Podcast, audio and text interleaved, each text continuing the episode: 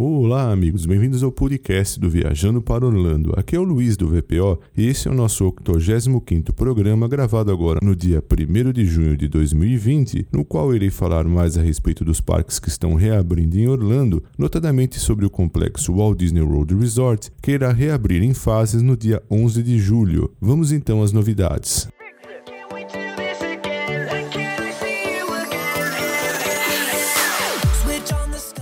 Os parques temáticos do complexo Walt Disney World Resort irão reabrir oficialmente no dia 1 de julho, após um longo período que permaneceram fechados desde 16 de março devido à pandemia de coronavírus. No dia 11 de julho, o Magic Kingdom e o Disney's Animal Kingdom irão reabrir. Já no dia 15 de julho, é a vez do Epcot e do Disney's Hollywood Studios reabrirem. O plano de reabertura da Disney implementará novos regulamentos de saúde e segurança, além de um novo sistema de reservas para que os visitantes possam entrar nos parques. As reservas serão limitadas devido à limitação de presença e estarão sujeitas à disponibilidade. Novos protocolos de saúde e segurança foram adotados, eis o que é necessário necessário saber. Coberturas faciais serão necessárias para visitantes de dois anos ou mais, enquanto estiverem na propriedade. A verificação de temperatura será exigida aos visitantes e será administrada nas entradas principais dos parques temáticos. Estações de lavagem e higienização das mãos e lembretes de sinalização serão instalados em locais apropriados nos parques. Os membros do elenco também terão estações de higienização e lembretes de sinalização nas áreas dos bastidores. O Walt Disney World Resort reduzirá a capacidade de seus parques temáticos, restaurantes, lojas, atrações, ônibus, monotrilhos e outros transportes com a finalidade de permitir o distanciamento adequado. Desfiles, fogos de artifício e outros eventos que criam multidões serão temporariamente suspensos. Limpeza mais frequente em locais de alto toque e superfície nas áreas operacionais será implementada. Pagamentos sem contato serão incentivados, como as Magic Bands, o Apple Pay e Google Pay. As transações sem dinheiro serão ativadas em restaurantes e locais de varejo. O sistema de pedidos móveis de alimentação e bebidas, o Mobile Order, será ampliado para novos locais. Experiências de alto toque, como encontros com personagens e playgrounds, serão temporariamente suspensos. Além dessas novas medidas de segurança, a Walt Disney World Resort anunciou também que irá suspender o benefício das Extra Magic Hours e também irá eliminar o Fast Pass Plus, cancelando todas as reservas de restaurantes e experiências existentes. O Walt Disney World Resort também não está vendendo novos ingressos para os parques temáticos ou mesmo permite novas reservas de hotel, para se concentrar nos ingressos já emitidos e nas reservas que já foram efetuadas e o SeaWorld Orlando e também o Busch Gardens Tampa Bay irão reabrir oficialmente para os convidados no dia 11 de junho, um mês antes da Disney, depois de fechados desde 16 de março devido à pandemia de coronavírus.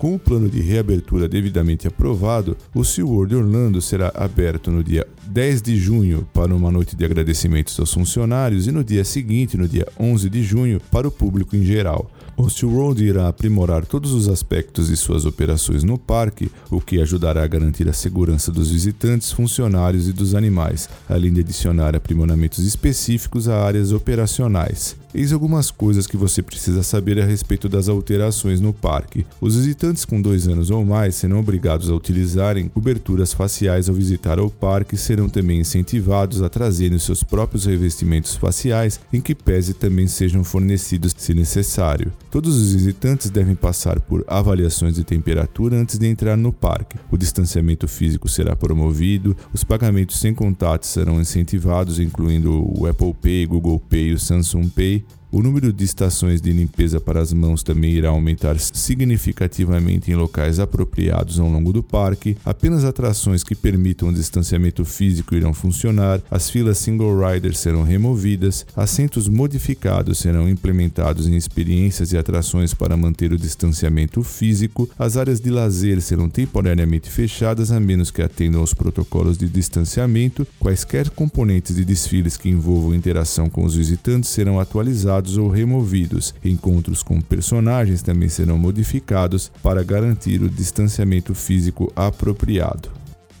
E como já o dissemos, o Parque Busch Gardens Tampa Bay recebeu aprovação final para reabrir para os visitantes no dia 11 de junho. O Busch Gardens será reaberto, na verdade, na quarta-feira, 10 de junho, para os funcionários e depois para o público em geral na quinta-feira, dia 11 de junho e com a reabertura algumas mudanças acontecerão. Dentre elas, que são muito similares com as dos outros parques, todos os funcionários e visitantes com dois anos ou mais de idade deverão usar coberturas faciais, serão feitas verificações de temperatura para visitantes e funcionários, serão incentivados pagamentos sem contato com o Google Pay, Apple Pay, Samsung Pay, estações de higienização das mãos serão aumentadas, as filas single rider serão eliminadas, as filas das atrações terão distanciamento físico, algumas atrações receberão assentos modificados para criar distâncias entre os hóspedes, desinfetante para as mãos estarão disponíveis nas entradas e na saída das atrações, as atrações serão higienizadas com maior frequência, alguns encontros com personagens e desfiles serão limitados ou removidos, os assentos nos restaurantes serão distribuídos de forma diferenciada para aumentar o distanciamento físico, as mesas e cadeiras serão higienizadas com maior frequência, também as lojas terão marcações para incentivar o distanciamento físico, assim como placas que mostram pontos de entrada e saída definidos. Todas as áreas para visualização de animais terão marcações físicas físicas de distanciamento e as atrações e interações com animais serão modificadas.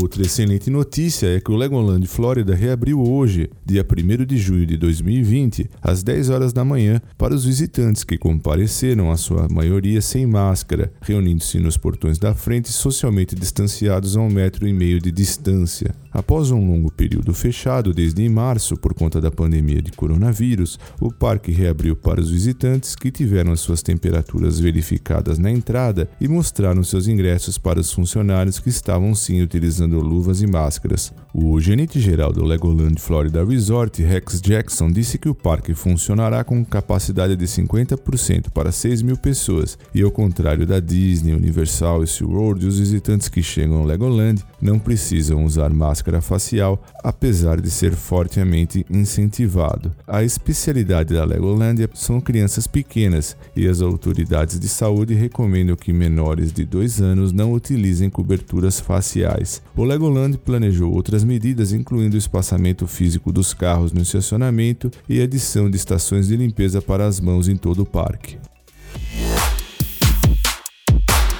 Eu também gostaria de aproveitar para destacar duas notícias que, que pese não sejam oficiais, foram publicadas em dois sites muito importantes. Um deles, o Team Parks Insider, onde Robert Niles, com base em uma publicação no Twitter, disse que é possível que a temporada da NBA de 2019-2020 recomece no fim do mês de julho no ESPN Wide World of Sports Complex do Walt Disney World Resort, sendo que todos os jogos, playoffs e finais apenas televisionados sem a presença do público. A ESPN e a ABC da Disney são os principais parceiros de transmissão da NBA estão ansiosos para colocar os esportes ao vivo de volta ao ar. Anteriormente, também já estavam conjecturando a possibilidade da realização dos jogos em Las Vegas, mas a liga finalmente declarou a sua preferência, ou seja, o Walt Disney World Resort.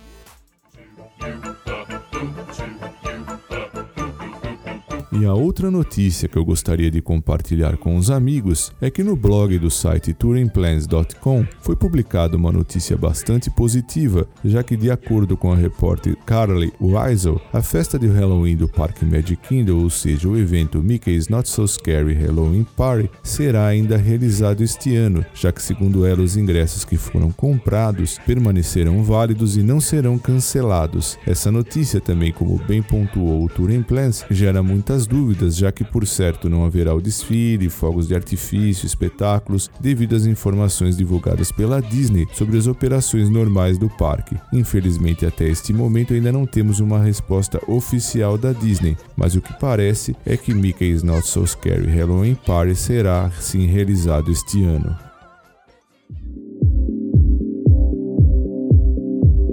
Bom, pessoal, eram essas as novidades que eu separei para esse programa. Muito obrigado por prestigiarem o podcast do VPO. E antes de encerrar, quero agradecer também os nossos patrocinadores Orlando Tickets Online, Macro Baby e The Paula Realty USA. Muito obrigado a todos vocês e até o nosso próximo programa.